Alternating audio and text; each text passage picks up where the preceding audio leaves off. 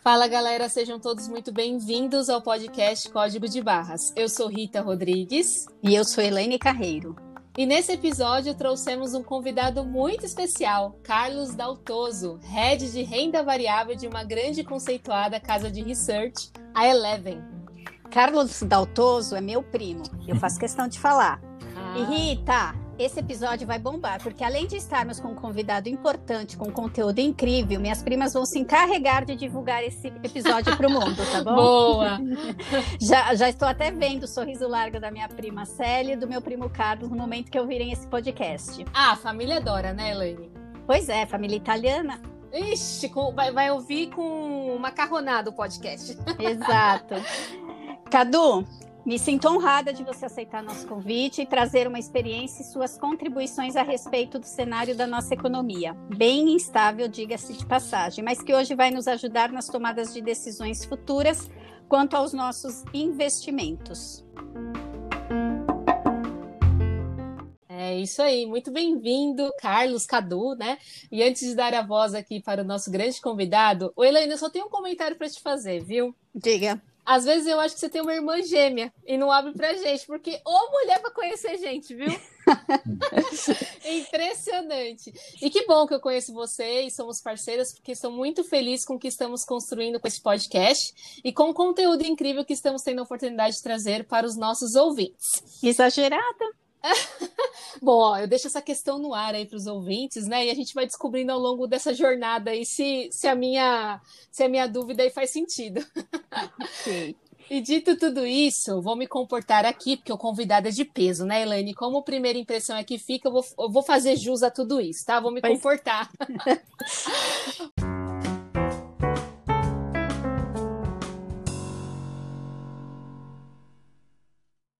Carlos, mais uma vez bem-vindo. Muito obrigada por ter aceito o nosso convite. Uma baita oportunidade de conversar com você e com certeza vamos aprender muito hoje junto com o nosso ouvinte. Então, Carlos, se apresenta aqui para gente, porque sei que a sua experiência é vasta, né?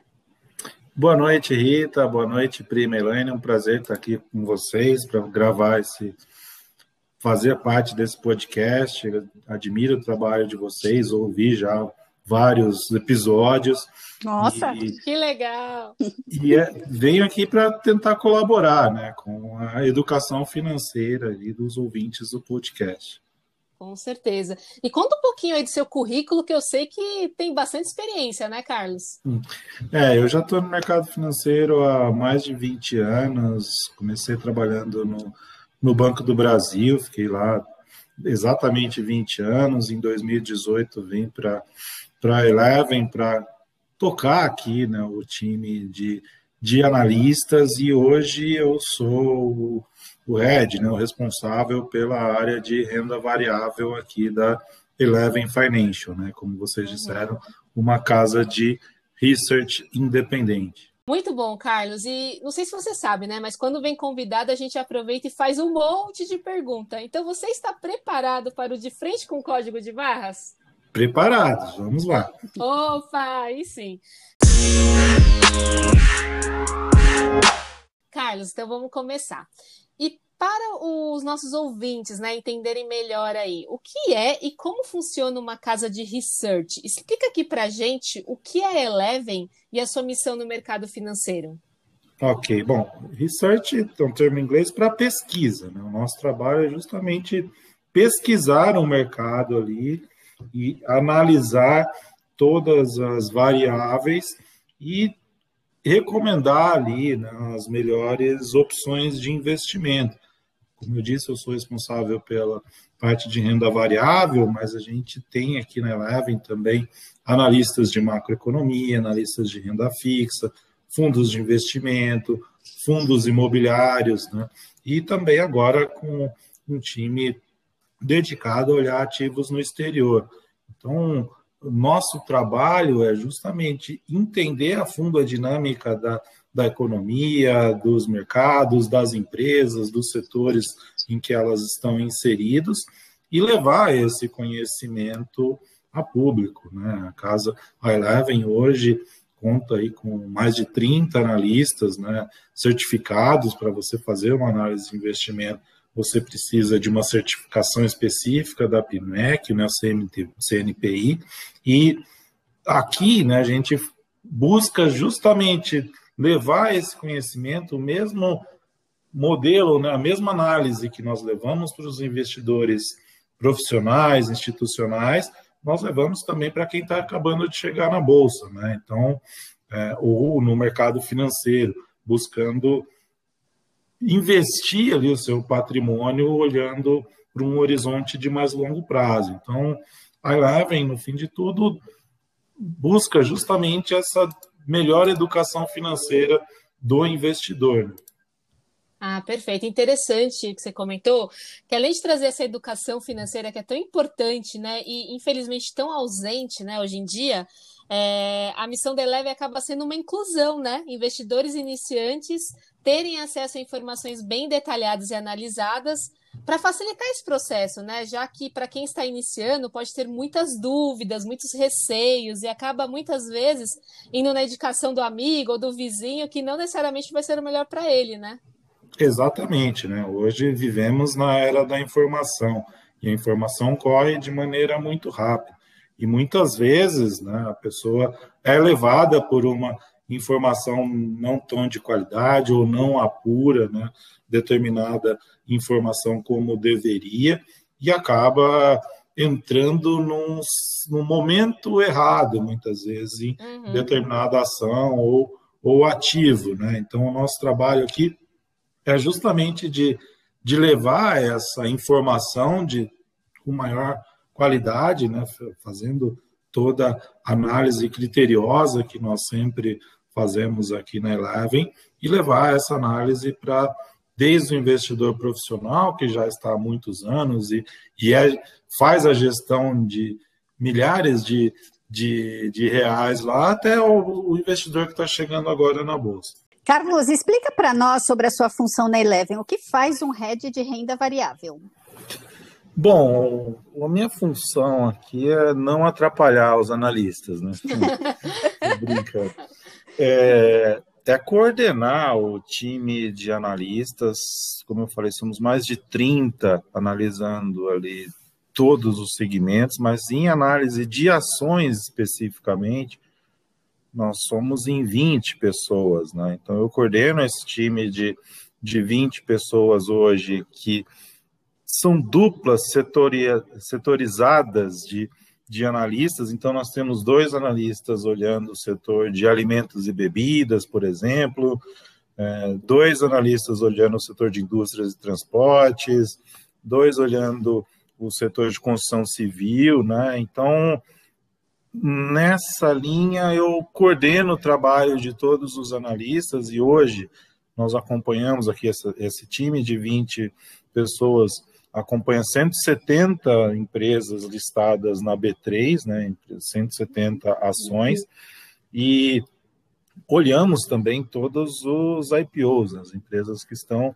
lançando as suas ações em, em bolsa. Né? Então, o meu trabalho aqui é coordenar esse time e também discutir as teses, né? porque uma, uma das questões né, que sempre pega numa análise é o viés do analista. Né? O analista, uhum. para analisar uma empresa, ele vai é, trazer a sua experiência passada, né, olhar com, com, com os olhos, é, com trazendo toda essa experiência né, de vida dele. E aqui a gente discute muito as coisas em comitê, né? Então, o analista põe, vem. Põe na mesa, né? Exatamente, põe na mesa e defende ali a sua tese, quais é, os pontos favoráveis, os riscos envolvidos, né? E faz toda a análise, né, o, o, o, famoso valuation, né? Que é a uhum. projeção de, de de resultados né, da companhia num, num horizonte relevante, trazendo isso a, a valor presente, né, utilizando uma taxa de desconto, e para chegar ao valor intrínseco daquela determinada empresa ou, ou ação. Então, ali a gente vê se, se o valor, entendemos que o valor da companhia está muito acima do que ela está negociando hoje, né? nesse comitê a gente discute ali os riscos e no final, né, se entendemos que o valor está muito acima, a gente dá uma recomendação de compra para aquela determinada ação. O inverso também é válido, né? Se o valor daquela companhia está muito abaixo do, do preço que ela está negociando hoje na, na B3, a gente dá uma recomendação de venda também, né? Então, é, o meu trabalho aqui é justamente coordenar esse time para que a gente faça ali as melhores análises. E tem uma coisa, né? A gente não tem a pretensão, né? mesmo estudando a fundo, não vamos acertar todas as recomendações, né? Então, o intuito aqui é aprofundar cada vez mais a, a análise, né? A gente sempre fala um, um, relatório de início de cobertura de uma empresa que ainda nós não, não tínhamos, não acompanhávamos, é só o início de um trabalho, né? Porque você vai é, aprofundando cada vez mais o seu entendimento sobre o setor, sobre a empresa, quais são o, os drivers ali de crescimento de receita ou, ou de margem de determinada com determinada companhia, né? É toda então, uma jornada, né?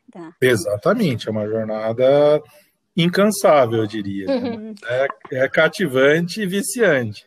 É uma baita responsabilidade, Cadu, eu diria, porque agora falando das carteiras, né, que são recomendadas, que vocês disponibilizam para o investidor, não é uma garantia, realmente, como você falou de fato, que aquilo vai ocorrer, apesar de todos os estudos, as revisões diárias, as análises aprofundadas, mas que é um elo aí de confiança entre a Eleven e o seu cliente, certo?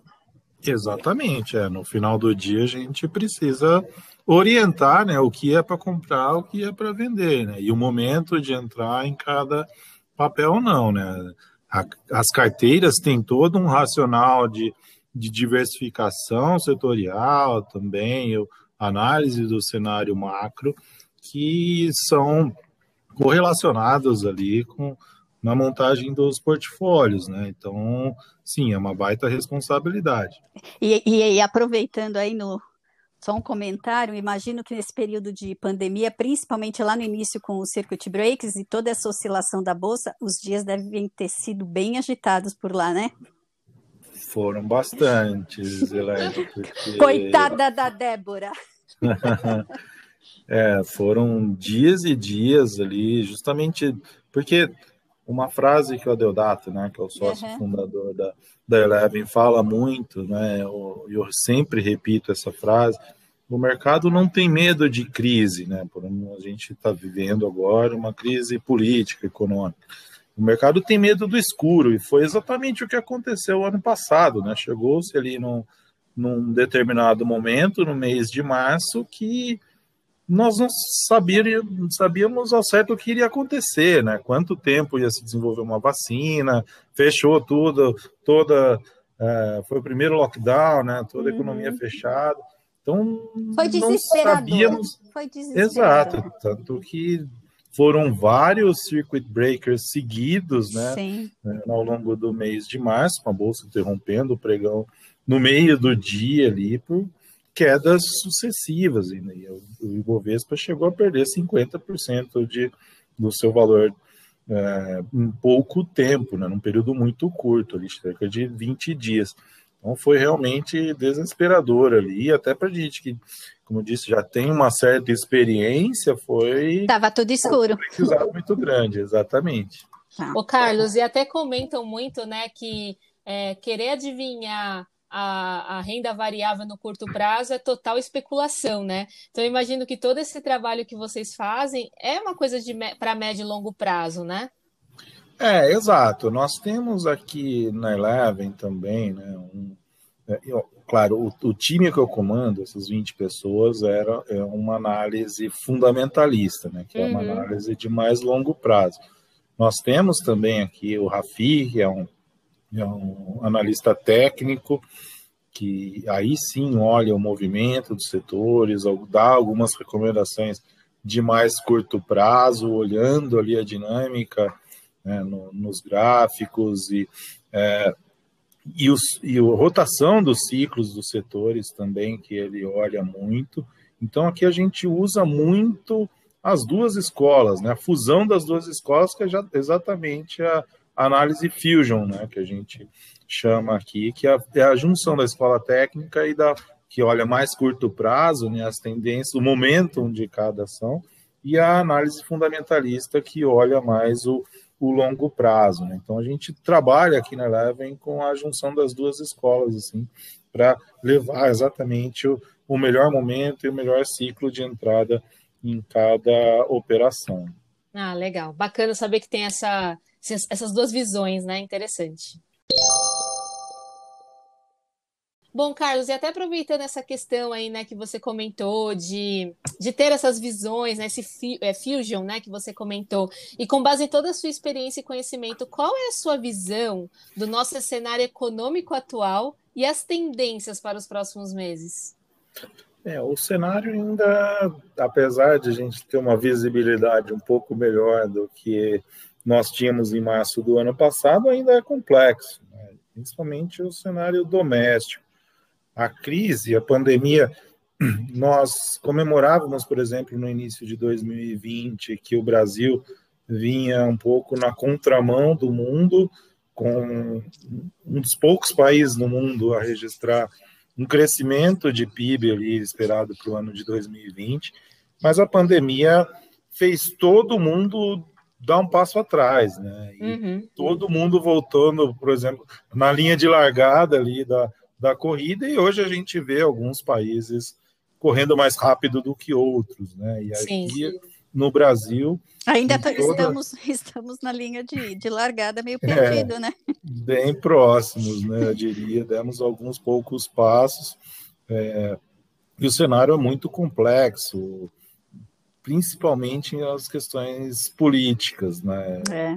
A questão política econômica traz consequências ali. A gente viu recentemente um exemplo, né? O, a questão na Petrobras de troca da presidência já estava em fim de mandato, né? O, o Roberto Castelo Branco, presidente anterior da Petrobras, e foi uma troca no mínimo atabalhoada, a maneira como foi feita, né? Poderia ter sido feita, conduzida a situação de N outras formas, mas é, o como foi feita, ela deixou evidente ali um, uma preocupação, principalmente do investidor estrangeiro, é, quanto ao cenário político econômico aqui no Brasil. Né? Então, nós uhum. vimos de pós-eleição americana, nós vimos um fluxo intenso de capital migrando das economias é, maduras para os países emergentes, e o Brasil se beneficiou também é, disso, né? Então, nós vimos um fluxo recorde ali de entrada em novembro do ano passado no, de, de investimento estrangeiro, dezembro também foi muito forte, janeiro repetiu a dose, e, a, e vinha numa tendência positiva de fluxo estrangeiro até a, a última semana de fevereiro, quando aconteceu esse episódio da Petrobras e os investidores estrangeiros inverteram a mão e passaram a, a Retirar. fazer retiradas de, de recursos daqui, né? E, e a reação do mercado é instantânea, né, Carlos? É instantânea, porque o que aconteceu, né, com esse aumento de percepção de risco, o risco Brasil, né, o, é, ele subiu numa velocidade grande também. E, uhum. Olhando para a análise fundamentalista, né, como eu olho aqui, isso aumenta já na direta, afeta diretamente a taxa de desconto que eu mencionei lá no, nos modelos de valuation, né? Então você é, aumentando essa taxa, você reduz o valor intrínseco de todas as companhias listadas e acaba se refletindo no preço das ações especificamente, né? Sim, então sim. a gente vê ali uma, um momento ainda complexo, né? A dinâmica para os próximos meses, né? Respondendo a segunda parte da pergunta, uhum. é, ainda é, é um cenário nebuloso, né? A gente tem visto a cada semana novidades ali, né? Como diriam, né? No Brasil até o passado é incerto, né? Então quem uhum até pouco tempo atrás era condenado pela justiça, não é mais, se tornou elegível novamente, né, mudou completamente a dinâmica, acelerou o discurso, é, é, o embate, embate eleitoral, né, que estava previsto para iniciar no final desse ano, antecipou em alguns meses com, com essa questão, então não é fácil, né, mas o que a gente sempre fala, um analista é, que está acostumado com o mercado brasileiro se dá bem em qualquer parte do mundo, né? Que aqui as variáveis é. mudam.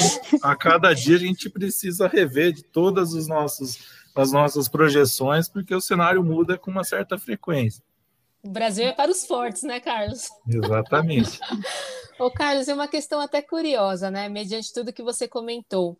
Inclusive, com toda essa estabilidade política que acaba afetando diretamente o mercado financeiro, ainda se vê uma bolsa na faixa de 116 mil pontos, o que me parece muito bom, mediante todo o cenário que você comentou. Você acredita em bolha na bolsa ou é besteira isso?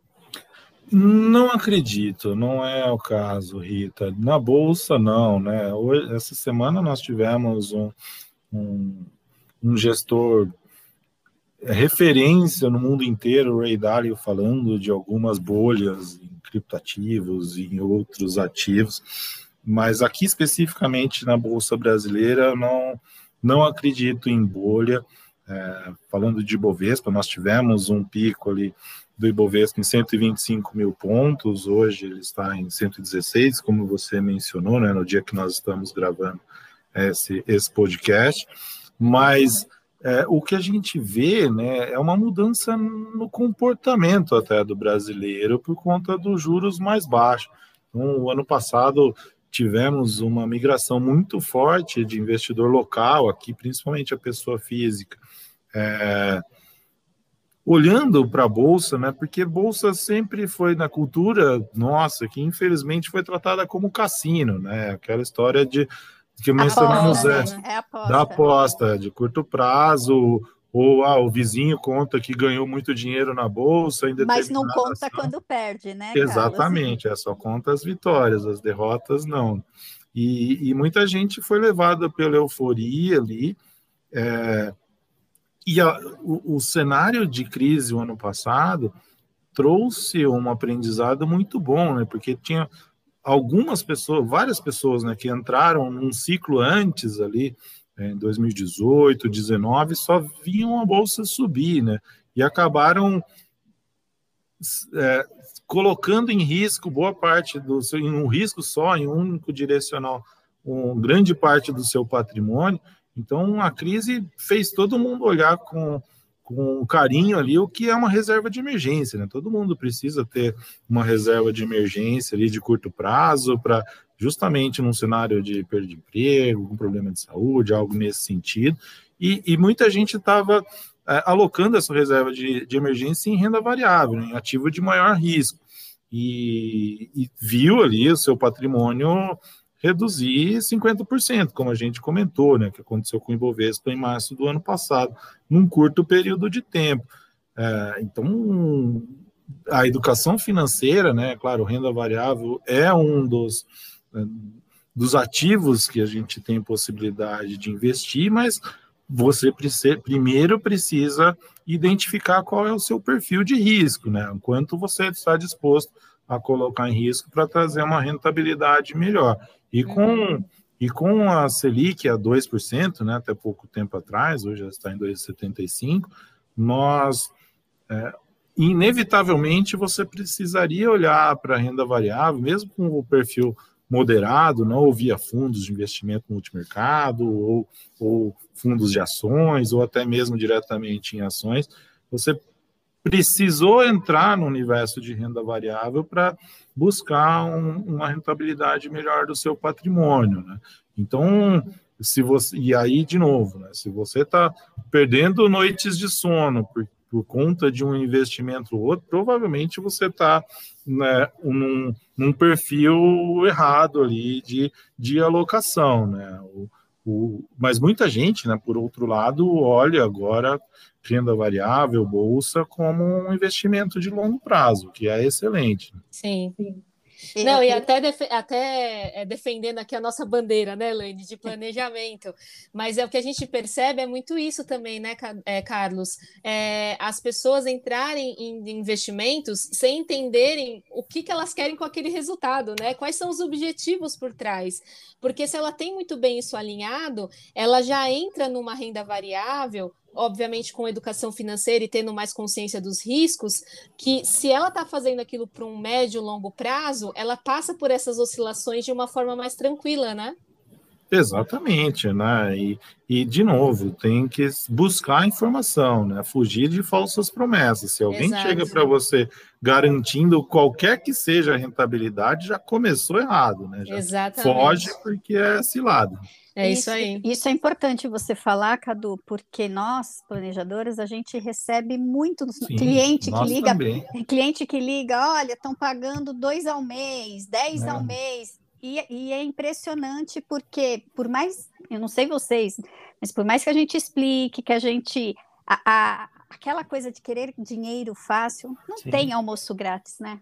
Não, é isso. Nós também recebemos muitos desses ah, questionamentos, né? Tem isso aqui, estão me oferecendo tal coisa. Foge, né? Mas se qualquer começa com retorno garantido, já pode fugir. Exatamente. E, e, que bom que, que esses clientes ainda avisam, né? Porque tem uns que já avisam que fez. Aí, aí, é. aí é mais preocupante ainda. E, Cadu, você vai fazendo um gancho do, do seu comentário, que falamos até no nosso último episódio sobre a alta da, da taxa Selic, né, os impactos, e a tendência de alta mesmo nas próximas revisões a longo prazo. Então, qual que é a visão sobre isso e como o investidor deve olhar para os seus investimentos daqui para frente, né? Porque histórico não garante rentabilidade futura, certo?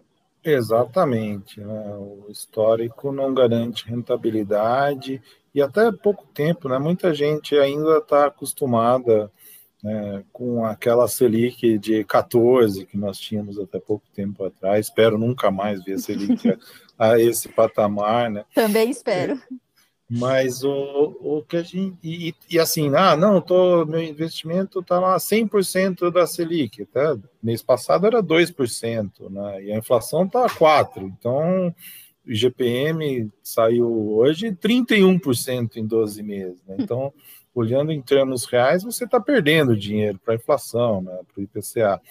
Então, olhando para frente, a gente já iniciou, o Copom iniciou um ciclo de alta, já aumentou é, 0,75 a Selic, né?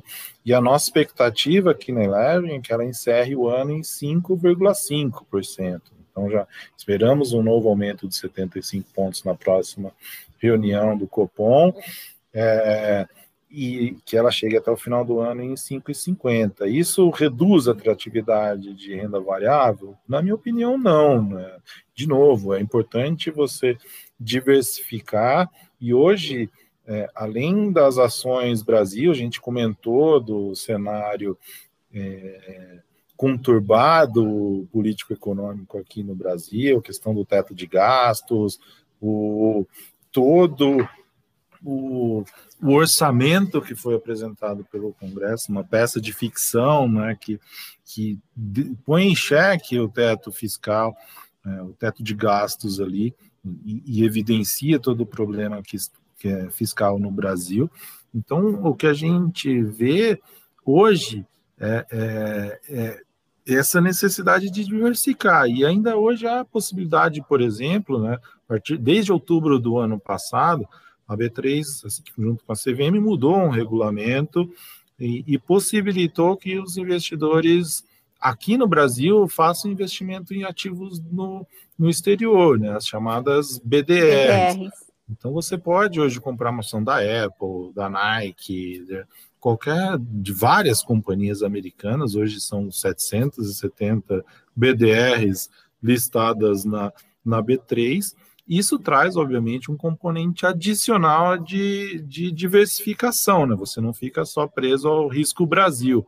E mesmo na indústria de fundos, a gente utiliza aqui na Lever, né, na montagem dos, dos portfólios dos nossos clientes, fundos de investimento também que investem em moedas diversas né, no mundo afora ou em commodities para justamente diversificar e não ficar direcional no, só no risco Brasil. Né? Então, hoje a gama de investimentos é muito ampla e o nosso trabalho aqui é justamente esse, né, de selecionar ali alguns ativos, melhores ativos na nossa opinião, na montagem de um portfólio equilibrado em termos de risco. Então, a gente tem sim uma expectativa de aumento da Selic, como eu mencionei, mas a diversificação continua muito importante.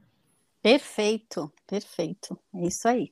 E, Carlos, a gente ouve alguns discursos, na minha opinião, de certa forma extremistas, de que com a taxa Selic em patamares históricas, históricas de baixa, a renda fixa, de certa forma, morreu. Qual que é a sua opinião sobre isso? Não concordo com essa frase, né? Até o nosso analista de, de, de renda fixa brincou muito com isso o ano passado, né? Mas, a, por exemplo, né, no ano passado, assim, o mercado é disfuncional. A gente, nosso trabalho aqui é justamente buscar as assimetrias.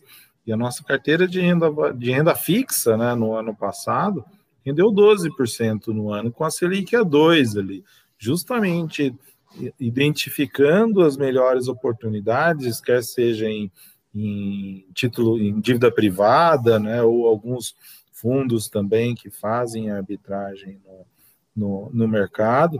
Então, a gente conseguiu ali identificar especificamente na renda fixa essas assimetrias, né?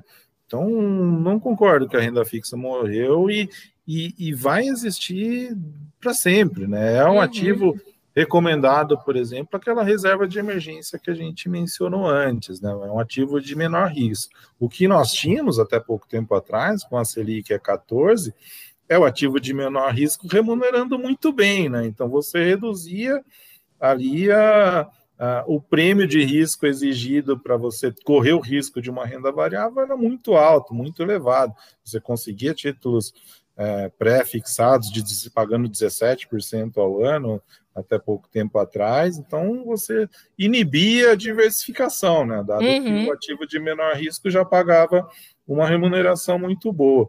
Então, isso acabou, né? De certa forma, como eu disse, não quero ver nunca mais a Selic a 14. Então, é, mesmo ela a 5, 7, 8, como está precificado na curva futura de juros, ainda assim é um patamar para os padrões brasileiros, extremamente baixa.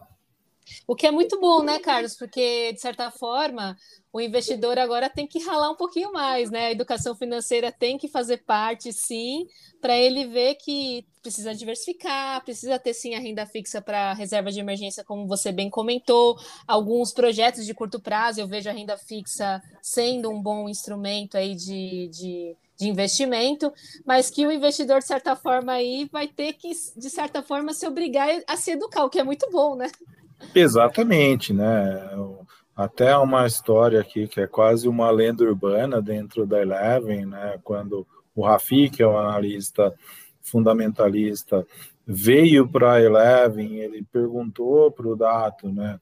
É, em qual ele, ele tinha recebido um dinheiro da rescisão da empresa anterior que ele trabalhava ia casar no final do ano. Né? Ele falou, queria deixar esse dinheiro guardado, o que, que você recomenda?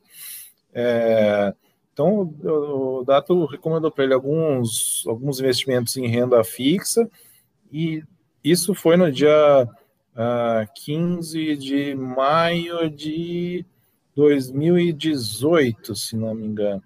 Dois dias depois aconteceu o Joesley Day, o investimento que ele tinha no casamento perdeu 30% do valor.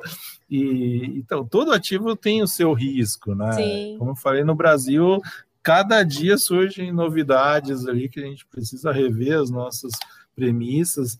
Então, ele quase ficou sem casar e a mulher dele feliz da vida com, com a recomendação da Deodato. Então, isso acontece, né, até com, com, os profissionais, ninguém poderia prever, é o, é o chamado cisne negro ali do é, mercado. É, é, esses fatores externos, né, que a gente não tem controle. Exatamente, exatamente. Mas casou, né? Depois, mas casou no final? Casou, casou. Ufa, então tá bom. Cadu, é, diante de tudo que falamos, eu vou aproveitar já que você está aqui, né? Você pode nos passar assim uma recomendação de melhores investimentos, na sua opinião, para que o ouvinte, e nós também, né, do código de barra, que já investimos, possa avaliar, obviamente, alinhando aos seus objetivos e tomar decisões melhores de investimento? Manda aí. É, assim, falando de maneira genérica, né? É, Porque sim, precisa sim. se respeitar o, o, o perfil de cada um, o suitability, né? Ser Uhum. conservador, moderado, agressivo. O que hoje a gente tem recomendado cada vez mais, e dado o cenário complexo que a gente está vivendo aqui, é olhar ativos para fora, né? Como as BDRs que eu, eu citei. Olha lá, Tem- Rita. A Rita está no, no caminho certo, né, Rita? É, eu já invisto lá na Apple. Tô colocando Exato. lá um pouquinho lá. Exato, é, é, é justamente para a gente reduzir o risco Brasil da nossa carteira, né? Há outras formas também, olhando empresas exportadoras, ou que tem receita em dólar, uma Vale, por exemplo, os frigoríficos, é, que, que tem boa parte da sua receita em dólar, mas hoje há a possibilidade de comprar Apple, Nike ou outros ativos ali. A gente tem uma carteira recomendada também de BDRs aqui na, na Eleven, né? Então, é, é reduzir ali, diversificar ainda mais. Hoje o leque está muito grande de, de opções, então acho que a palavra de ordem é diversificação, Elaine. Cadu, explica agora para os ouvintes que se interessarem pelo serviço da Eleven, como funciona acessar esse serviço? Sei que é uma assinatura, correto? Sim, é. Aqui nós É. temos uma ampla gama de, de produtos e Relatórios, né? Vocês têm lives também? Como é que funciona essa dinâmica do investidor junto à Eleven? Temos, temos algumas lives abertas. O Rafi faz todos os dias às 8h35 da manhã no canal dele no, no YouTube, uh, o Morning Call, comentando ali a dinâmica do, do dia, as notícias do dia, o que pode movimentar. Eu ah, recebo os e-mails. Os e-mails eu recebo, inclusive Exato. avisando das lives. Exato. E tem também, ele faz todos os domingos, às 21 horas, o domingo com o Rafi, que passa a dinâmica é, para a semana ali, qual a expectativa, né? O que, que ele está olhando, o que estamos olhando aqui para a semana. Esses são conteúdos abertos, mas a Eleven tem desde produtos de, de renda fixa, né? Você pode assinar só só produto de renda fixa, ou só de fundos de investimento, só de renda variável, ou então o que chamamos de One, né, que é a visão global aqui, que inclui também é, fundos imobiliários, renda variável, e até né, para um público aí assim, com, que tenha um recurso maior, a alocação mesmo. A gente tem é, serviços de consultoria né, que que fazemos aqui, recomendamos, olhamos o portfólio inteiro ali de, de investimento das pessoas e sugerimos ali algumas alocações, né, para justamente fugir dessas armadilhas que são tão comuns no mercado. Então a gente vê de tudo aqui, né? Temos carteira BD, ah, tem o produto carteiras também, que é específico, né, para para as carteiras de investimento para o público em geral. Então, tem uma ampla gama de produtos disponíveis aqui no site da Eleven, né? elevenfinancial.com. Muito Ah. bom, muito bom. Muito bom, Carlos. Tem para todos os gostos, né? Exatamente. Muito bom. Muitas informações, né? Mas eu acredito, Elaine, que conseguimos passar pelos principais pontos, esclarecemos as dúvidas, entendemos os possíveis cenários e visão de mercado, mas é assim, né? É dinâmico. Se o Cadu gostou, a gente chama mais vezes, né, Elaine? Opa! Mesmo se ele não Estou à gostou, disposição. mesmo se ele não gostou, eu chamo, tá? Isso, ah, é família, né? Tá certo. Muito bom. E agora, caminhando para o final do nosso episódio, Carlos, temos uma tradição de falarmos um código, né? Que representa toda a nossa conversa. E assim, não sei se a Elaine te passou tudo, né? Mas convidado não sai livre dessa, tá? E você vai Uhum. ter que falar o seu código aí, então já vai pensando. Bo- Bora para os códigos de hoje, então? Bora! Vamos lá. Rita, me diz aí qual é o seu código de hoje? Ó, Elaine, ouvindo tudo que a gente, né, que o, que o Carlos passou aqui para a gente, tanto conhecimento, eu vejo um código como oportunidade, né? Isso que estamos tendo aqui é uma baita oportunidade de ouvir um profissional do mercado com experiência e sabe o que está falando, né? Isso que é o mais importante, ele deixou bem claro isso, das certificações, né? Que é uma empresa que os profissionais é, têm toda uma experiência, tem um know-how, né? Um know-how, exatamente. Então, sabe o que está falando e como é importante, né? A gente ouvir as pessoas que sabem o que está falando, principalmente com o nosso dinheiro, né? É, então, eu acho que é isso, né? Eu acho que são, é uma oportunidade que vale para a vida e que não seria diferente com o nosso dinheiro. Então, obrigado por essa oportunidade e por todo o aprendizado. E você, Elaine, qual que é o seu código? Bom, meu código é sabedoria. Olha, só com muita sabedoria para entendermos o nosso cenário econômico e como alocar os nossos recursos aí de, de forma correta. E com esse profissional aí de categoria, meu primo, tá? Como a Rita disse, estamos bem respaldados. E nada de efeito manada, certo, Cadu e Rita? Que a gente vê muito Nossa, por aí. Não perigoso. É, por, é, não é porque o coleguinha está com a carteira que o atenda que vai te atender também, né? Ou você busque conhecimento para adquirir essa sabedoria e seguir, nas suas estratégias de alocação, ou você procure um bom profissional que vai te dar todo o suporte necessário, entendendo seu momento de vida e quais os tipos de investimento que, que vão fazer sentido. A Eleven está aí para isso também. E, Cadu, qual que é o seu código?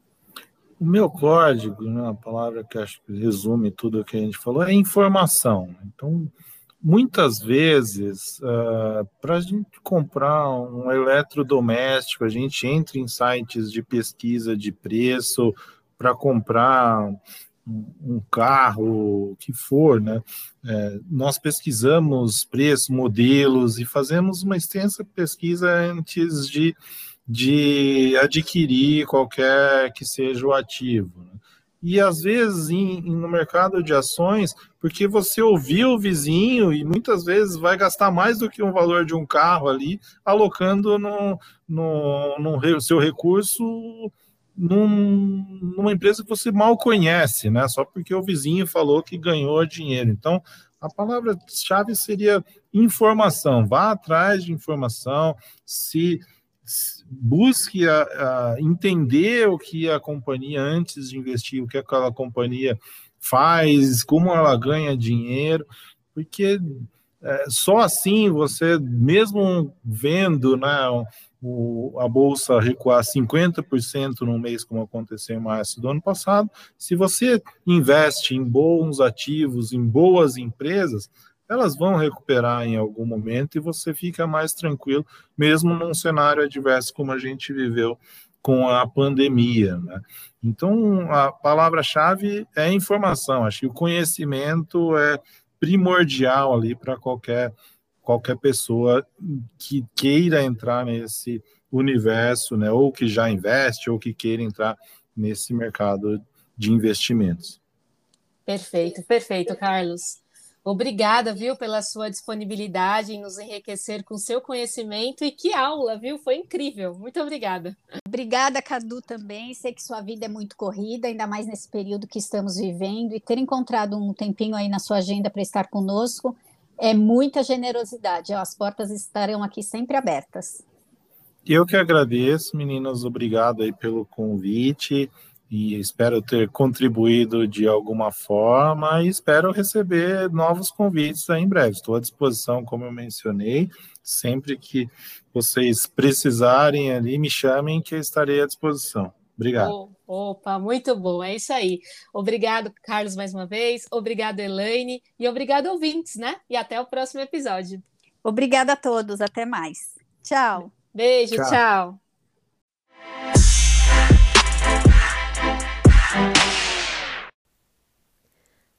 E Elaine, falando do crédito pessoal, né? Estou lá pagando empréstimo, teoricamente dentro do meu orçamento. Se você usar os mesmos mil reais no cheque especial, que está em 8% ao mês, o valor de juros que você paga